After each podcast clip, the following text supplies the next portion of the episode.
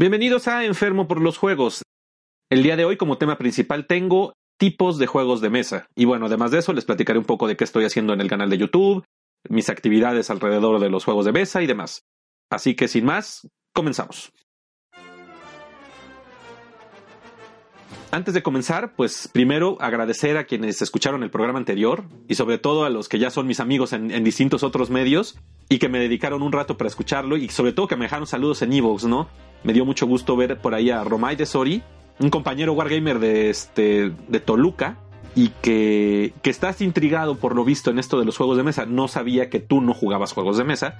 Me diste una idea muy interesante, te lo comentaba en Facebook, que hiciera recomendaciones de juegos de mesa. Lo voy a retomar a partir del siguiente programa, de entrada porque ya tenía más o menos organizado este, pero porque en este episodio voy a hablar de tipos de juegos de mesa y creo que ya conviene, conviene que a partir de que más o menos establecí algunos de los tipos de juegos de mesa y sobre todo cuáles son los que me gustan, pues ya iré dando recomendaciones en cada uno de los programas, ¿no? Sobre todo de, lo que me vayan pidiendo después, que digan, oye, recomiéndame algo de esto, recomiéndame algo de aquello, pues lo, lo, iré manejando, ¿no? Lo iremos agendando por aquí. También tengo un par de saludos anónimos, pero algo me dice que sé quiénes son. De entrada desde Cancún, mm, yo supongo que es el buen Sergio Adrián, Mr. Garbage. Un abrazote hasta allá, hermano.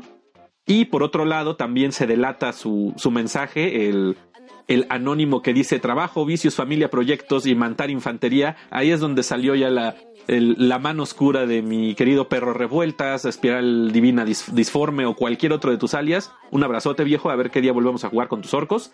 Y por ahí también sale Jaenagus, este, que me da la bienvenida aquí. Muchas gracias. Este, espero que te guste el programa y espero seguirte viendo por aquí con mayor frecuencia. Entonces, gracias a todos los que me escucharon, gracias a los que vienen del, canal de, YouTube de Enfermo por los Juegos, a los que no, pues dense una vuelta por allá y este, y por aquí seguimos. Y ahora, pues vamos a seguir con eh, qué he estado haciendo y las noticias del hobby y los juegos.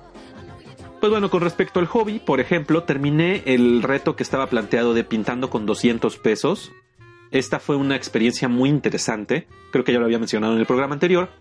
Pintar una miniatura, digo, llevo un año y fracción pintando miniaturas, pero con pinturas especializadas, ¿no? En este rollo del hobby, modelismo y demás, pues hay marcas de pinturas especializadas que sirven para conseguir efectos, acabados y calidad muy buena.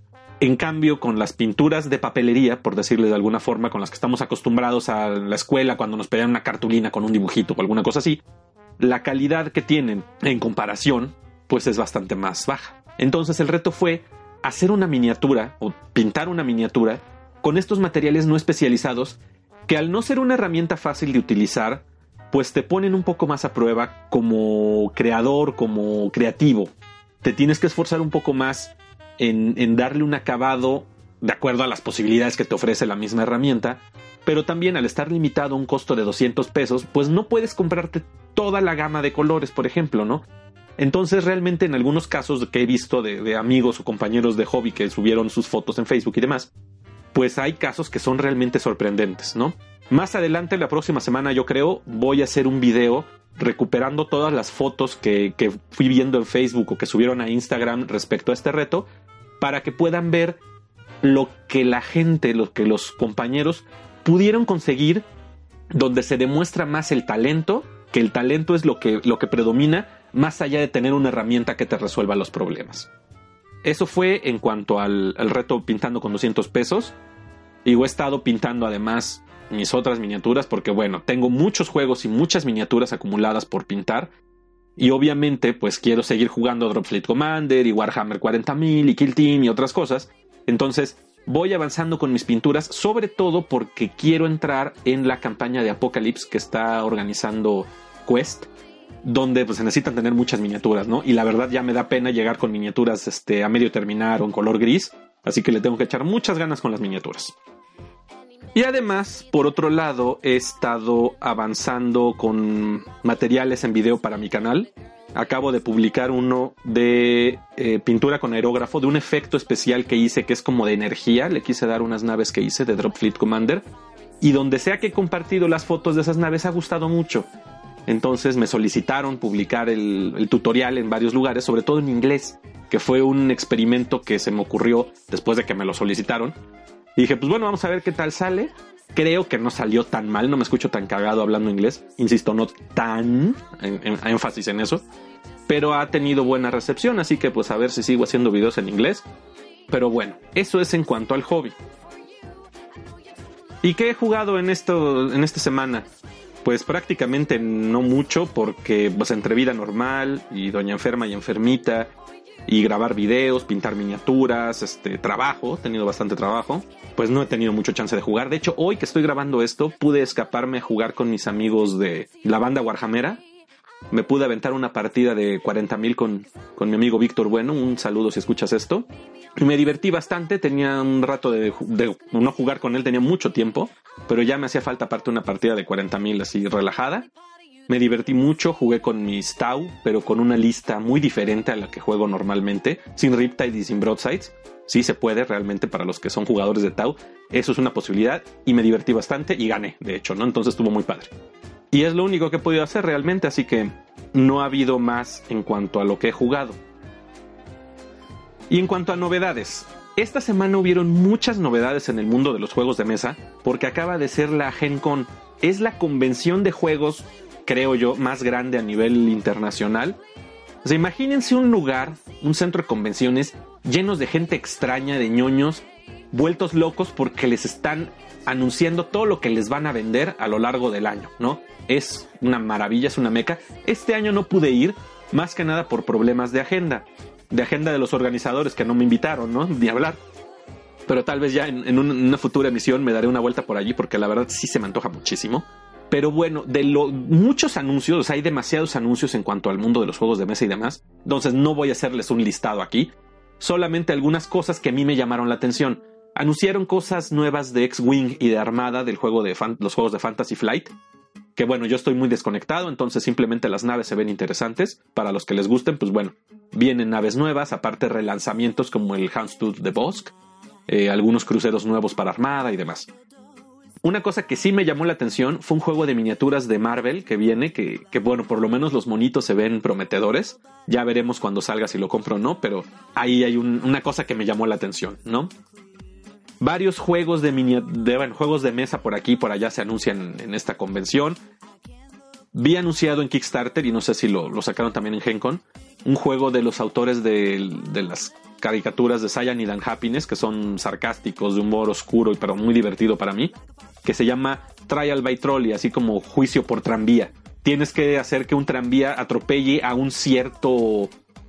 que se vaya por una cierta vía donde hay ciertas personas que, va a tener que atropellar, pero es un juicio moral, ¿no? ¿Cuáles van a atropellar? Los que tengan una mayor carga de, de, problema, que implique el menor dilema moral, decidir por quién vas a atropellar. ¿no? O sea, el juego se ve que está súper retorcido, pero bastante bueno. Lo malo es que el Kickstarter está carísimo, el envío aquí a México, así que probablemente yo me espere hasta que salga, hasta que esté en tiendas, ¿no? Y algunas otras novedades, bueno, en cuanto a Warhammer 40.000 sí hubieron muchos anuncios. De entrada, un códex nuevo para los Space Marines y varios suplementos de códex para para este, distintos capítulos de, marinos espaciales, además de algunas miniaturas nuevas. Este, y el juego de Aeronáutica Imperialis, ¿no? Ese, ese se ve que va a estar muy chido de navecitas de Warhammer 40.000. Digo, a mí me recuerda al X-Wing, que ya jugué juegos de batallas de miniaturas.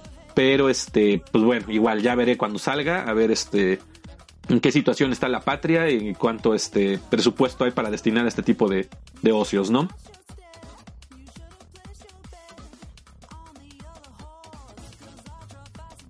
Pasando al tema principal, tipos de juegos de mesa. Cuando yo le platico a la gente o Doña Enferma le, habla a gente normal que a su esposo le gustan mucho los juegos de mesa, hay veces que la gente voltea y se me queda viendo como esperando que me quite la máscara y tenga yo una cabeza de reptil y les diga, ah, sí, juego estos juegos de mesa, ¿no? Porque sí lo ven como algo extraño. En algunos otros casos, por ejemplo, me dicen, ah, sí, este, turista mundial o, este, operando, ¿no? O ajedrez y baraja, ¿no? Y pues eh, sí, no. ¿Qué tipos de juegos de mesa juego entonces? ¿O qué es esto de juegos de mesa a final de cuentas? Pues es, cual, es un tipo de juego, una actividad lúdica que se juega en una mesa, ¿no? Con distintos tipos de componentes. Obviamente, esto es algo muy general. Y si lo aplicamos así tal cual, pues podríamos decir que la matatena, los palillos chinos o incluso los juegos de rol son juegos de mesa. Y no es estrictamente el caso. Sobre todo, por ejemplo, los juegos de rol, pues no siempre se juegan en mesa, no necesariamente se juegan en mesa, no necesariamente juegan con dados y demás. Son juegos, ¿no? Pero los juegos de mesa, sobre todo los que yo juego, los que me gustan, tienen ciertas particularidades, tienen ciertas características propias con las cuales yo en este, en este programa trato de hacer más o menos una serie de clasificaciones que la idea es que busco ayudarte a elegir cosas que te llamen la atención. Pues bien, como decía, para la gente normal, los profanos, los moguls, como quieran decirles, cuando no tienen intereses en los juegos de mesa, pues todos les parecen lo mismo, ¿no? Dicen, pues un juego de mesa es, insisto, el Monopoly, ¿no? O el turista, o todas esas cosas que ve uno en el supermercado. Déjenme decirles, la semana pasada fui a una tienda departamental, Liverpool, a comprar un regalo de cumpleaños. Y pues obviamente para una niña entonces estaba en la zona de juguetes. Y nos detuvimos a ver lo que hay en la zona de, estoy haciendo un entrecomillado en el aire, juegos de mesa. Donde está el operando, destreza y todas esas cosas. Y había, no estoy siendo exagerado, cuatro o cinco juegos que la temática era caca, pedos o un excusado. Y digo, ay, a cualquiera nos puede resultar divertido, ¿no? Yo no soy espantado. Pero no inventen, en serio, esa es la oferta de actividades didácticas o lúdicas que hay para los niños hoy en día, que hay en... en es a lo que tienen acceso hoy en día los, los niños. Y eso le compran los papás para entretenerse con un mono que se tira pedos o con un perro que hace caca. O sea, híjole, es, es un poco deplorable. Es un poco triste y es precisamente aquí donde entran las diferencias con los juegos de mesa que a mí me gustan. Por otro lado, mencionabas un momento y hago la diferenciación con juegos de mesa que les vamos a decir tradicionales o clásicos, no sé cómo ponerle, como es el ajedrez, las damas chinas o los juegos de naipes, no póker, ese tipo de cosas. Yo realmente no soy bueno en ninguno de estos. Algunos los medio juego, pero son actividades muy tradicionales.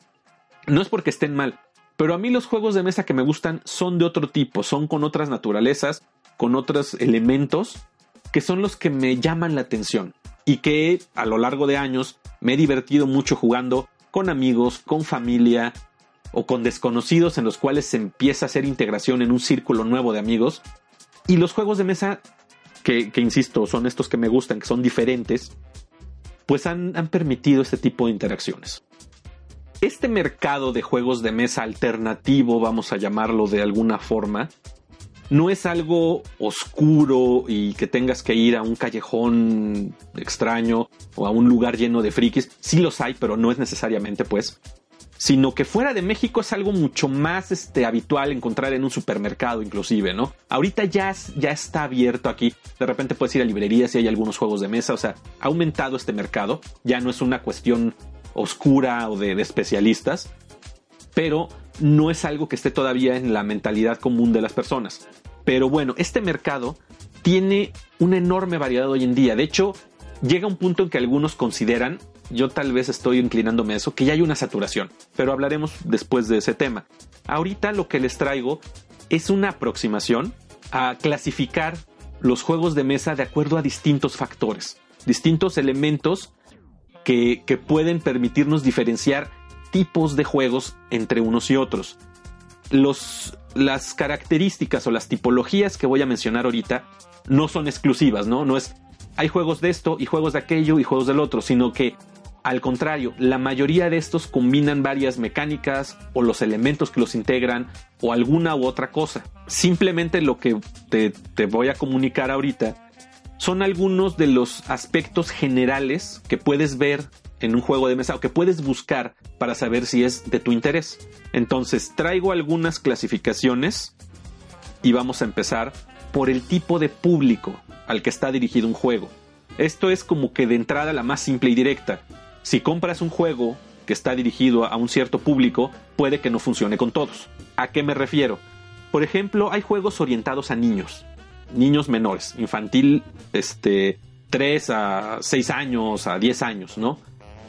¿Qué tienen estos? Pues son más coloridos, más sencillos obviamente en sus mecánicas, los componentes pues son más grandes, son generalmente rápidos, buscan sobre todo o tienen mecánicas didácticas, buscan desarrollar algún tipo de habilidad. Estos son muy buenos para los niños chiquitos. Es muy útil desde mi punto de vista, no soy pedagogo, pero yo creo que cualquier pedagogo les puede decir que estos juegos ayudan a desarrollar ciertas destrezas, ciertas habilidades de pensamiento y demás, ¿no? Es muy útil si tienes un niño chiquito acercarlo a este tipo de juegos de mesa, ¿no? Además es un entretenimiento muy variado y que a diferencia de los juegos de, de supermercado que les decía, pues no son una cantidad, no son juguetes, pues es una actividad que se puede hacer entre familia o entre amigos y que tiene un cierto valor de reuso, ¿no? Lo puedes volver a aplicar y no se vuelve una tarea mecánica y tediosa.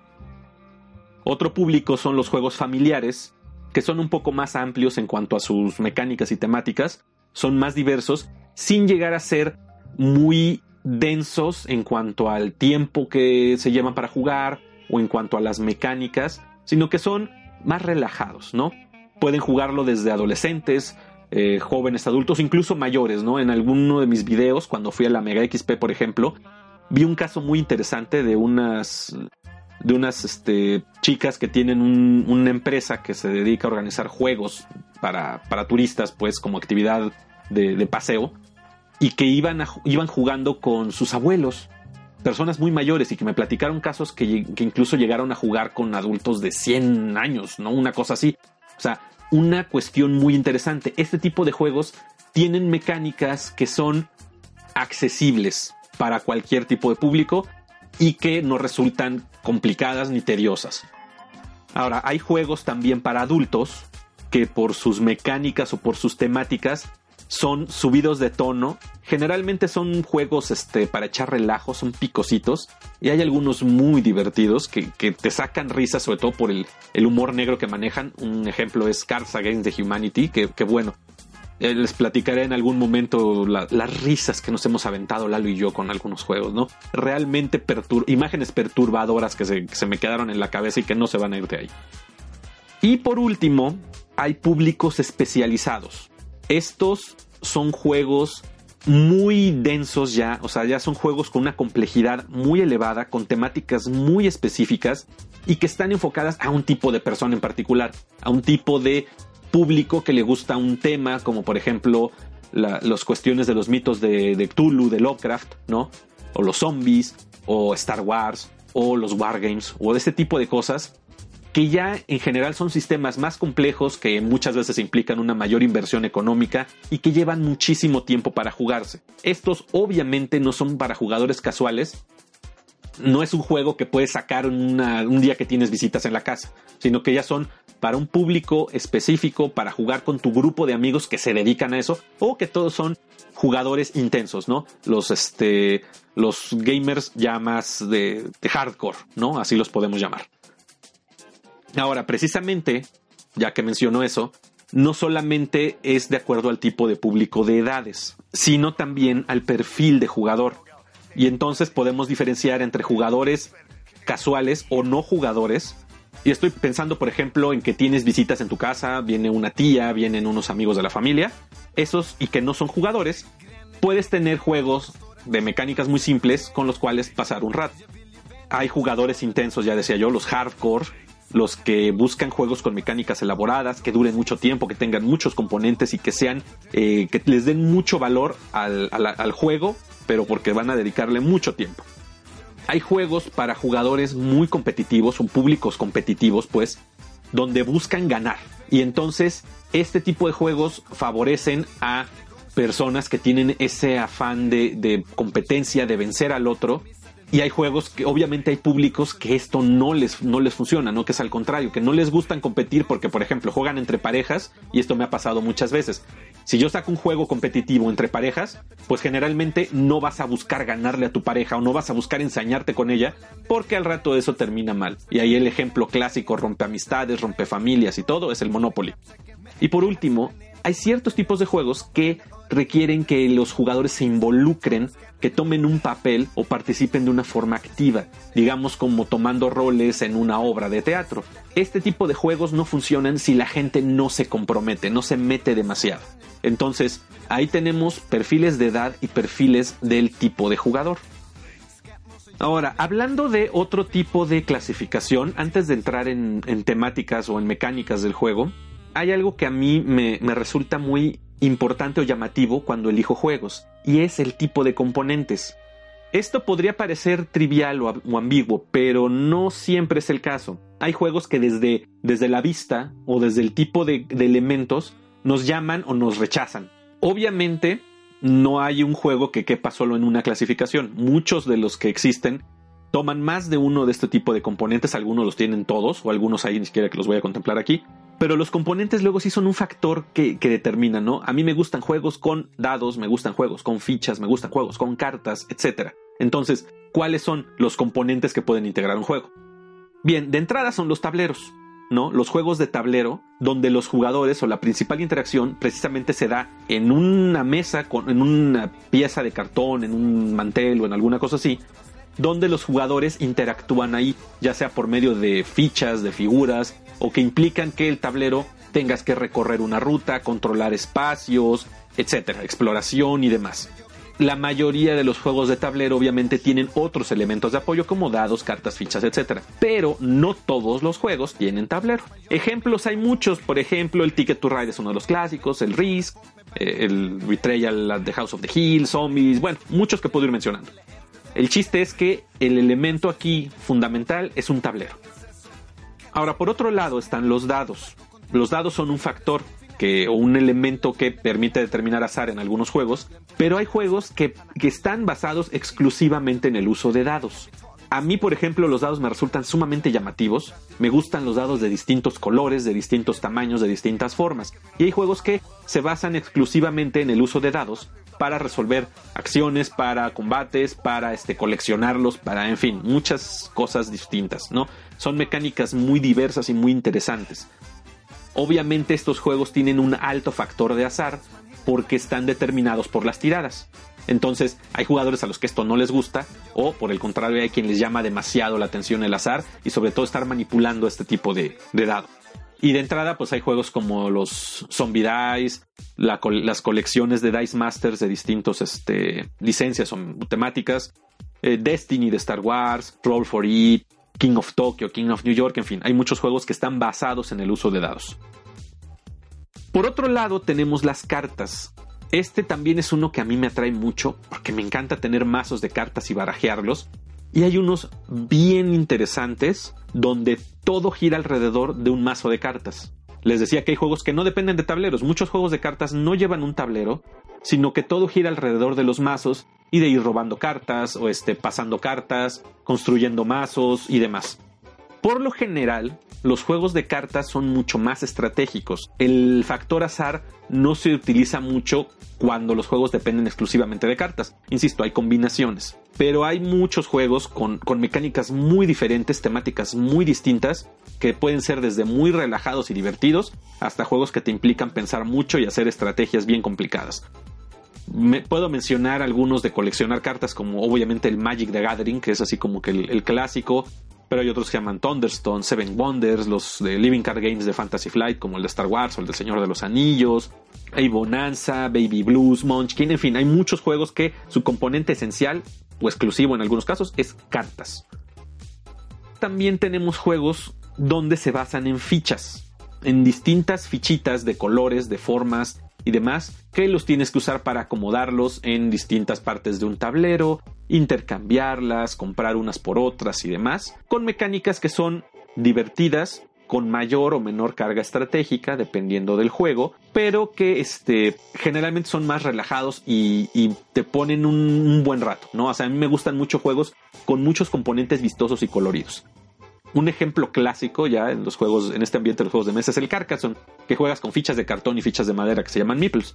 Hay uno que a mí me gusta mucho, que es muy bonito, que se llama Splendor, por ejemplo, ¿no? Que igual son fichas y cartas. En fin, hay de distintos tipos.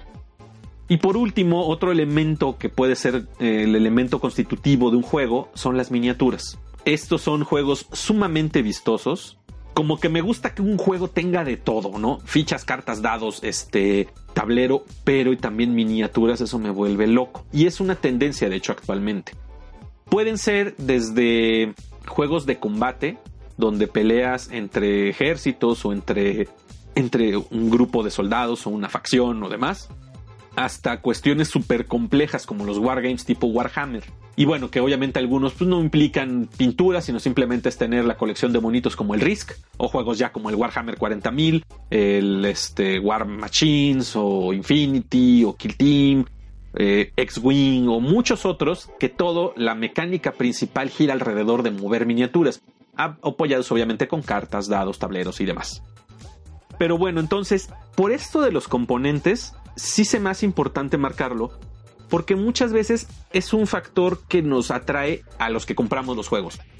A mí, por ejemplo, les digo que me encantan los dados y tengo muchos juegos que giran alrededor de dados, ¿no? Que la mecánica es tirar dados, o también juegos que son más completos o que tienen más componentes, pero que una carga importante es el uso de dados para distintas cosas. No me gustan mis juegos que tengan muchos daditos de colores y demás.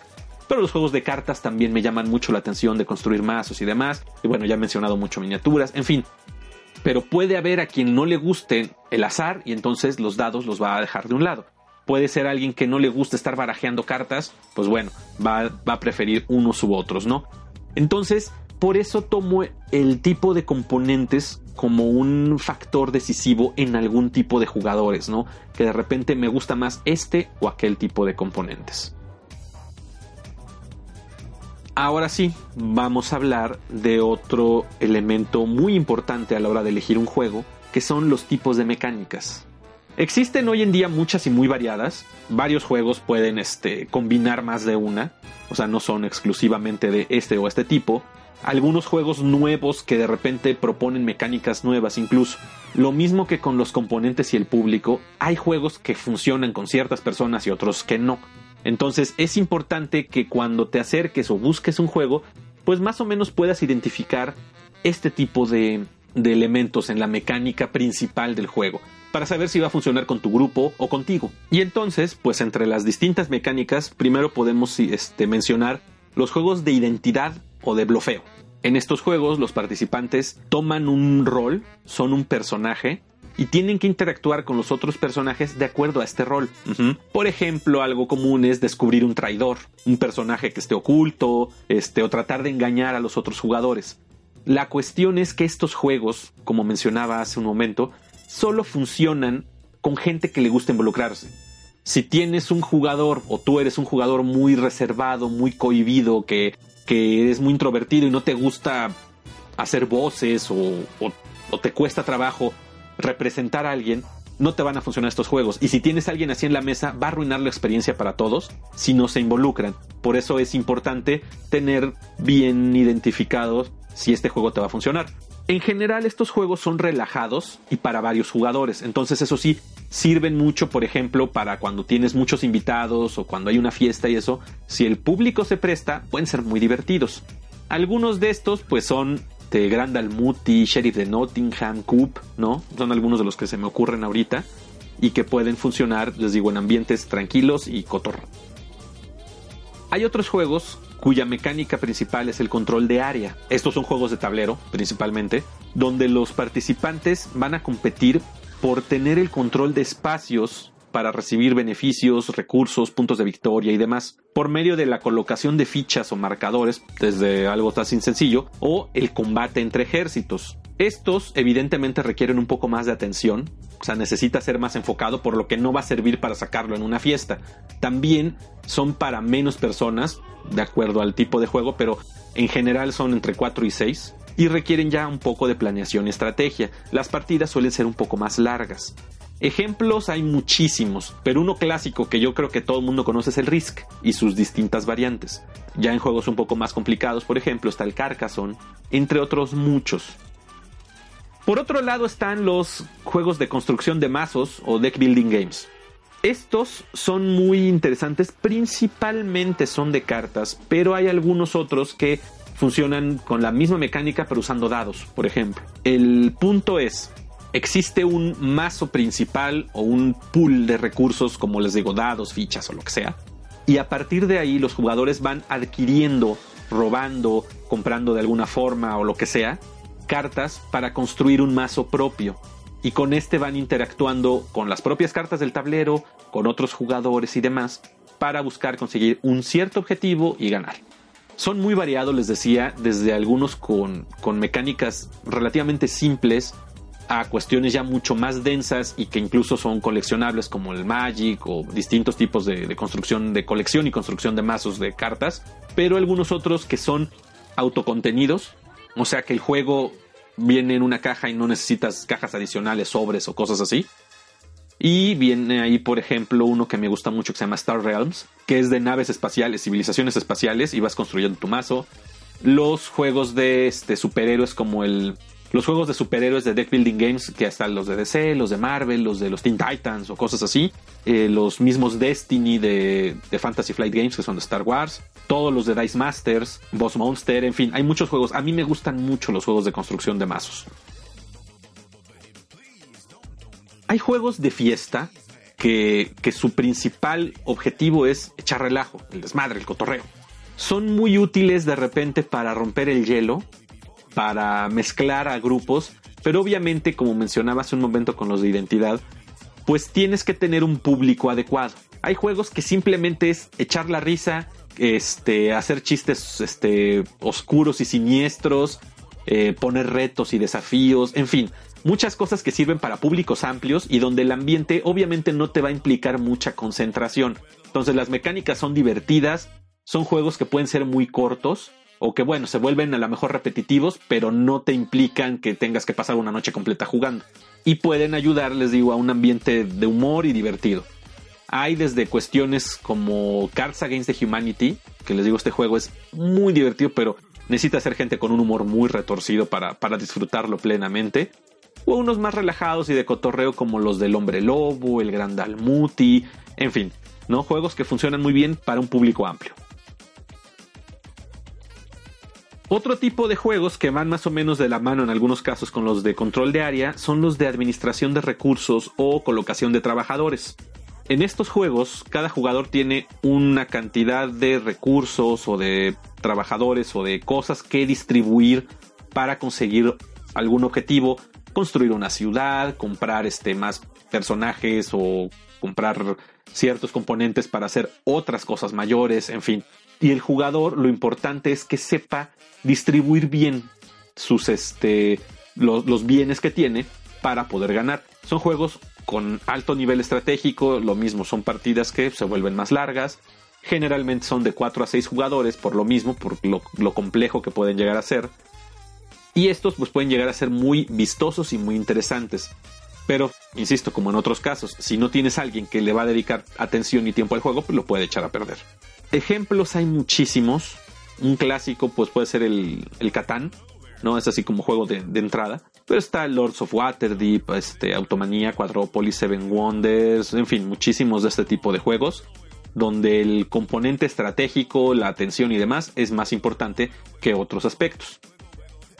Por otro lado, tenemos juegos de combate, que implica que los participantes o los jugadores peleen no a una gran escala, sino a lo mejor con uno, dos, tres miniaturas, con un este pequeño contingente de monstruos o, o un personaje nada más, ¿no? O sea, como un combate de arena.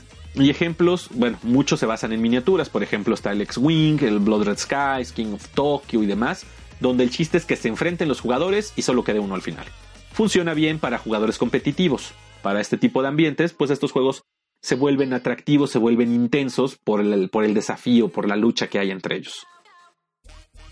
La evolución de estos, pues son los juegos de guerra. Estos ya son luchas a gran escala, implican ejércitos, no necesariamente mesas completas como los de Warhammer, sino pueden ser cuestiones sencillas como tokens o algunas fichitas. O ya como mencionaba, pues los wargames que son grandes y elaborados y complicadísimos. Estos juegos pues implican mucha planeación, implican mucha estrategia, implican mucho tiempo en su mayoría y las partidas pues son prolongadas y en general pueden ser de dos jugadores o ya dependiendo de las mecánicas hasta cuatro. Un ejemplo clásico y que ya he mencionado es el Risk, con sus distintas variantes desde el que venden en el supermercado que pues, puede funcionar, aunque hay algunas ediciones un poco más complicadas que le agregan más elementos pero que lo hacen más interesante, como el Risk Legacy o el Risk de, dioses o el Risk del futuro, del... en fin. Y obviamente pues están los wargames como el Warhammer, el Dropfleet Commander, etcétera. Hay otros juegos que los podemos denominar juegos de mesa roleros, que precisamente su experiencia, las mecánicas que manejan, son muy cercanas a un juego de rol. pero no necesariamente necesitan un director de juego o amo de calabozo, como quiera que se llame, porque estos son mucho más delimitados, ¿no? O sea, la cajita donde viene el juego ya incluye la historia, los monstruos, los encuentros, los tesoros y demás en un librito donde ya vienen muy definidos. Y les digo, muchas veces es todos los jugadores contra el tablero. La misma historia te va diciendo qué hacer, inclusive algunos de los más recientes tienen una aplicación móvil que te controla a los personajes, a los enemigos, te dice qué cuarto abrir, qué este tesoro sacar, en fin. Insisto, es una experiencia muy cercana al rol, sin toda la complicación que puede llegar a tener planear y organizar una mesa de juego de rol, tener un game master y demás. Pueden ser muy entretenidos, una, una versión corta y disfrutable de un juego de rol. Y ejemplos está el Descent, el Imperial Assault, que es, una versión de Descent pero de Star Wars prácticamente. Hay algunas versiones, Mansion of Madness me parece que es la versión de Lovecraftiana de esto mismo. Eh, Betrayal at the House of the Hill. Eh, Runebound, que es uno de, Fantasy Flight, también hace onda fantasía. Eh, Blackstone Fortress, ambientado en el mundo de. en el universo de Warhammer 40.000, etcétera. Y bueno, para cerrar los tipos de mecánicas, hay juegos que son abstractos, por decirlo de alguna forma, que en sí mismo presentan o desarrollan una mecánica diferente, a lo mejor apoyándose en distintos componentes, pero que pues puede ser que no lo clasifiquemos en ninguno de los otros porque el juego en sí mismo está bien raro y bien distinto. Generalmente a mí no me gustan, yo me voy por juegos más, o sea, o yo no tengo en mi colección pues juegos así muy raros, muy abstractos, sino que me voy al tipo de juegos que me gustan, ¿no? A final de cuentas. Ahora, un aspecto muy importante y que generalmente no está incluido en la descripción del juego, o por lo menos no viene en la caja, así como puedes ver los monitos que te dicen la edad, la duración y el número de jugadores, algo que no te mencionan es el objetivo que tiene el juego. ¿A qué me refiero con esto? Hay juegos cuyo objetivo es vencer al juego, y estos son cooperativos, donde todos los jugadores tienen que unir sus fuerzas, todo lo que, todas las dinámicas que implica el juego es para que entre todos trabajando en equipo derroten al juego. Hay juegos que el objetivo es que individualmente el jugador derrote al tablero, estos son así, individuales, y hay juegos que son competitivos, donde el objetivo es que un jugador derrote a todos los demás. ¿Por qué considero esto muy importante? Ya les mencioné, yo he jugado con muchos públicos diferentes. Yo juego con amigos hardcore, intensos, gamers que, le entran muy duro a los juegos de mesa, pero también de repente juego con, con moguls, ¿no? Con gente que en su vida ha jugado juegos de mesa y que vienen un día de visita a la, a la cueva y, este, y después de comer sacamos un juego. O con mi familia, que ya más o menos conocen mis, este, mis malos hábitos y aún así se prestan un día a jugar juegos de mesa, ya sean mis hermanos, sean amigos este, y demás.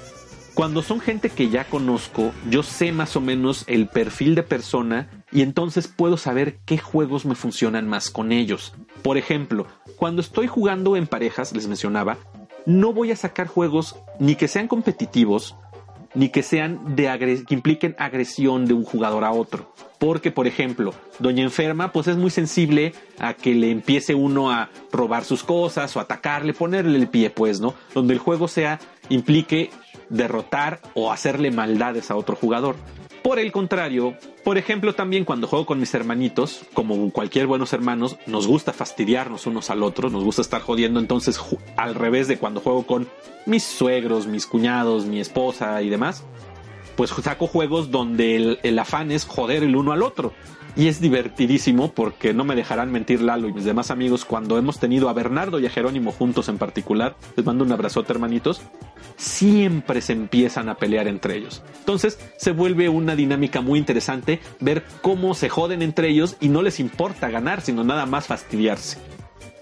En cambio, los juegos cooperativos funcionan muy bien con jugadores que ya son un poco más intensos, más, más este, hardcore gamers, por decirle así, porque hay que planear generalmente estrategias donde todos tienen que ponerse de acuerdo, todos tienen que seguir un papel, combinar sus esfuerzos para conseguir un objetivo.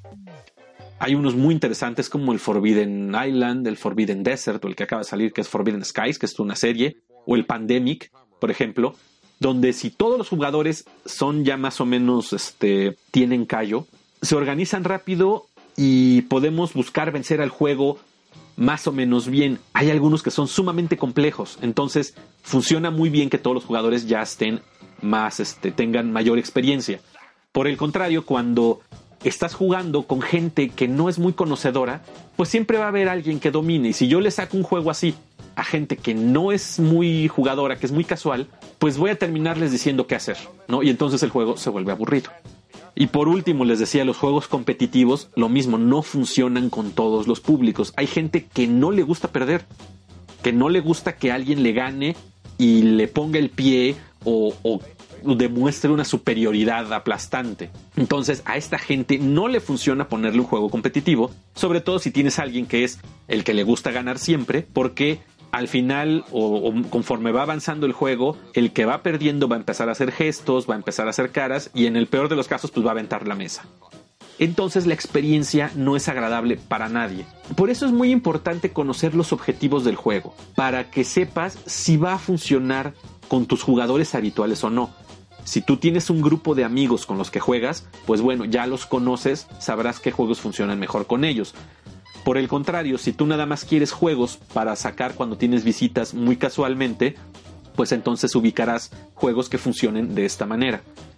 Para esto es importante ya sea que acudas a tiendas, y si vas a una, tienda buena donde te den una atención adecuada, te podrán indicar estos juegos son competitivos, estos juegos funcionan en grupos, en familias y demás. O si no, pues ponerte a buscar reseñas en sitios especializados como Board Game Geek o incluso en Amazon. De repente ahí mismo vienen los compradores dicen, este juego funciona así o así o asado. Pero es algo que yo recomiendo mucho. Conoce a tus jugadores, identifica con quién vas a jugar para que compres juegos con finalidades adecuadas a tu mesa. Un aspecto más que no es tan determinante, solamente para ciertos públicos, es la temática. Actualmente hay juegos eh, enfocados en una cierta licencia o en un, cierto tema y que pues ahí sí ya depende de gustos si quieres comprar todos los juegos que haya sobre ese tema. Ejemplos, Star Wars, ¿no? Todos los que somos fans de Star Wars somos víctimas de este tipo de juegos. Y hay desde juegos de cartas, dados, miniaturas, tablero y distintas, N mil versiones de juegos de Star Wars. Y lleva años pasando así.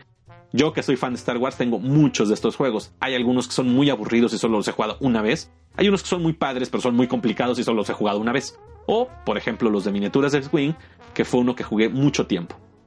Hay otras temáticas, por ejemplo, zombies, que a lo particular, juegos de zombies o del mundo de HP Lovecraft, por ejemplo, de Cthulhu, de Arkham, de toda, toda la literatura y todo el mito que hay alrededor de este autor hay muchísimos juegos y que a mí en lo personal ya me tienen bastante, este, un poco cansado. Pero bueno, hay gran variedad que van desde juegos de dados, de cartas, de mesa y, mil y un cosas.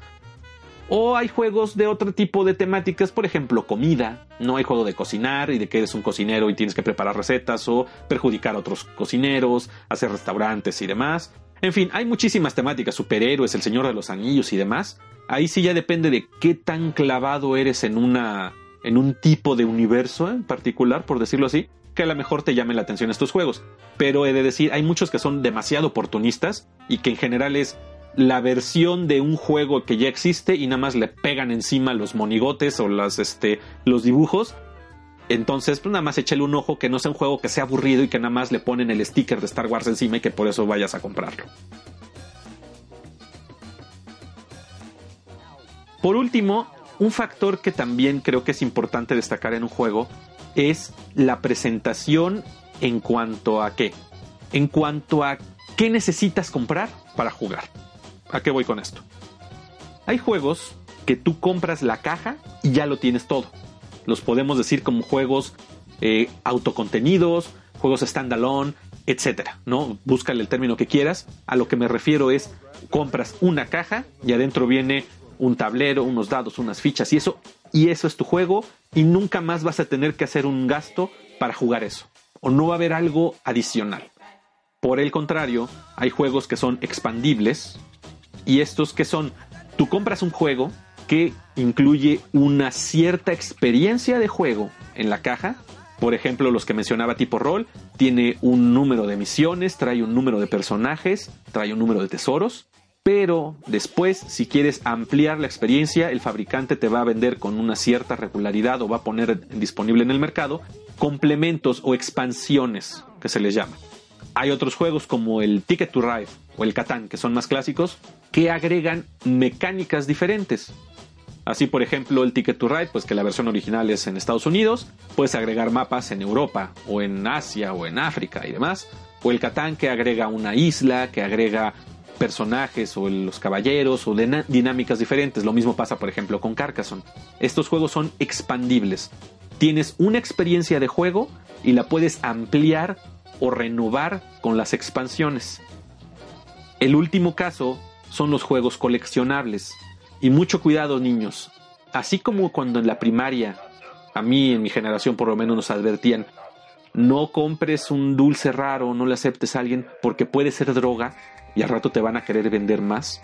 A mí nunca ningún mercader de dulces me ofreció droga, pero a lo mejor me hubiera salido más redituable consumir algún tipo de narcótico que caer en esta horrible tentación que son los juegos coleccionables.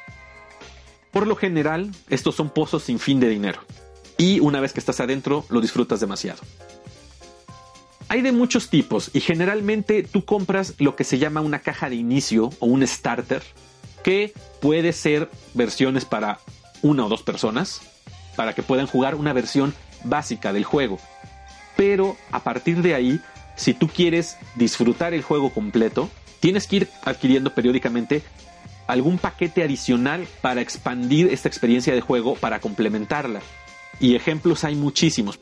Están los juegos de cartas que iniciaron así fuerte con el Magic y que cada X tiempo sacan una nueva temporada, por decirlo así y entonces compras una caja nueva que viene con muchos sobres, con cartas distintas, con temáticas diferentes, pero cada X tiempo vas a estar comprando muchas cartas nuevas para estar al día y poder jugar. Lo mismo tipos de juegos como el Yu-Gi-Oh, Pokémon, etcétera, ¿no? Juegos de cartas de distintas índoles. Yo alguna temporada jugué uno que me gustaba mucho, que era de Star Wars, precisamente, de la marca de Decipher y recientemente Fantasy Flight, por ejemplo, sacó sus Living Card Games, igual del Señor de los Anillos, de Star Wars y de algunas otras mecánicas, o de de Game of Thrones y demás. Y que compras una caja de inicio y después tienes que comprar paquetes de cartas que van sacando cada X tiempo para renovar tu juego, para ampliar tus mazos de personajes, etc. Y lo mismo aplica con juegos de miniaturas, por ejemplo el X-Wing, que fue donde yo empecé, que cada X tiempo van sacando nuevas naves vas ampliando tu colección de acuerdo a la facción con la que juegues, este, sacan mecánicas diferentes o le dan en la madre al juego porque te lo cambian todo de un día para otro y, ya inutilizan todo el juego que tienes. Perdón, dejen, estoy haciendo berrinche. O los wargames, ¿no? Como los que estoy ahorita, el Warhammer, que, bueno, tú compras una caja y eso es nada más la punta del iceberg, porque tienes una caja con una cantidad de miniaturas, pero necesitas muchas, muchas, muchas cajas más para poder tener una experiencia mucho más completa. ¿Por qué digo que esto es importante? Porque bueno, si tú no sabes y te venden un juego de expansión, pues sí puede ser un poco gandalla que te digan, ah, aquí está este juego, pero necesitas comprar todo esto para que realmente sea bueno o para que lo puedas jugar con varias personas, para que la experiencia valga la pena. Es entonces aquí donde entra mucho este factor de que de acuerdo a la característica de cómo se presenta el juego, cómo se vende, sepas que vas a tener una experiencia limitada si compras un juego coleccionable o expandible, o por el contrario, es un juego que así como lo compres, así se va a quedar, y entonces ya el juego dependerá del, del diseño que tenga, que tanto puedas volverlo a jugar, ¿no? Pero que no vas a hacer un gasto adicional nunca más en ese juego. El mercado actualmente tiende a los juegos expandibles la mayoría de los lanzamientos ahorita, sobre todo cuando son Kickstarter, ya te anuncian el juego nuevo y las expansiones que van a salir, ¿no? Y parte del gancho del Kickstarter es que cuando lo compras, si compras el paquete más caro, te incluye las expansiones, pero generalmente cuando el juego sale al mercado, sale el juego y un medio año después, más o menos, van saliendo expansiones. La mayoría de los juegos que he visto recientes están tirándole a esta, a esta idea. Ahí depende, desde mi punto de vista, qué tan bueno está el juego si decides comprarte una expansión. Yo lo he hecho cuando es un juego que me gusta y que además la expansión le aporta algo nuevo o, la, o realmente renueva la experiencia de este juego. Hay juegos que son descaradamente, les digo, pues compra y compra y compra y compra. Y juegos que se me hace muy oportunista que de repente dicen, aquí está el juego y va a estar esta expansión, ¿no? Dices, oye, pues el juego está incompleto, o sea, que te venden un juego incompleto de entrada. Esto ya se me hace muy, muy gacho, muy desleal, que te venden un juego que se siente incompleto y que te comprometen, te obligan a comprar expansiones para que realmente tengas una experiencia que valga la pena. Entonces, esos a mí sí, sí prefiero evitarlos, ¿no? Además de que, bueno, ya estando en los Wargames, pues ya el, el presupuesto y el tiempo es muy limitado para el resto de juegos. Y bueno, creo que ya con esto vamos a terminar por hoy. Si llegaste hasta este momento, muchas gracias por escucharme y realmente espero que esto te abra el interés a conseguir alguno de estos juegos de mesa o por lo menos te ayude a aclarar ideas de qué tipos de juegos de mesa te interesan. Obviamente, si quieres recomendaciones, con todo gusto, déjame un comentario aquí en Evox o en Facebook en Enfermo por los Juegos. Dime más o menos qué te gusta y yo puedo darte una idea. No, yo tengo una colección considerable digámoslo de alguna forma, y entonces por eso también a partir del próximo programa voy a recomendar juegos. Los juegos que voy a recomendar pues son de los que me gustan y de los que tengo. No voy a hablarte de un juego que no conozco, que no tengo, que no he jugado. A partir de mi experiencia y de mi ludoteca, pues bueno, les diré, este juego funciona así, sirve para este tipo de público, tiene este tipo de componentes, y este tipo de objetivos. Pero creo que el tener este punto de partida, el saber identificar a quién va dirigido un juego, de qué está hecho, si es expandible o no, si funciona para este tipo de jugadores, pues ya es un punto de partida, ¿no? Entonces voy a estar a partir del programa que sigue dando algunos tips. No voy a hacer una reseña profunda del juego, sino simplemente, pues más o menos, darte una aproximación por si te interesa. De nuevo, muchas gracias por escucharme. Búsquenme en, YouTube, Enfermo por los Juegos. Ahí estoy hablando principalmente sobre mis juegos de miniaturas. Doy algunos tips y tutoriales, pero pues también podemos platicar ahí. En Facebook, Enfermo por los Juegos. En Instagram también, Enfermo PLJ es mi usuario. Ahí subo fotos de mis juegos, de mis miniaturas y demás. Ahí podemos tener conversación. Muchas gracias y nos escuchamos la próxima vez. Saludos.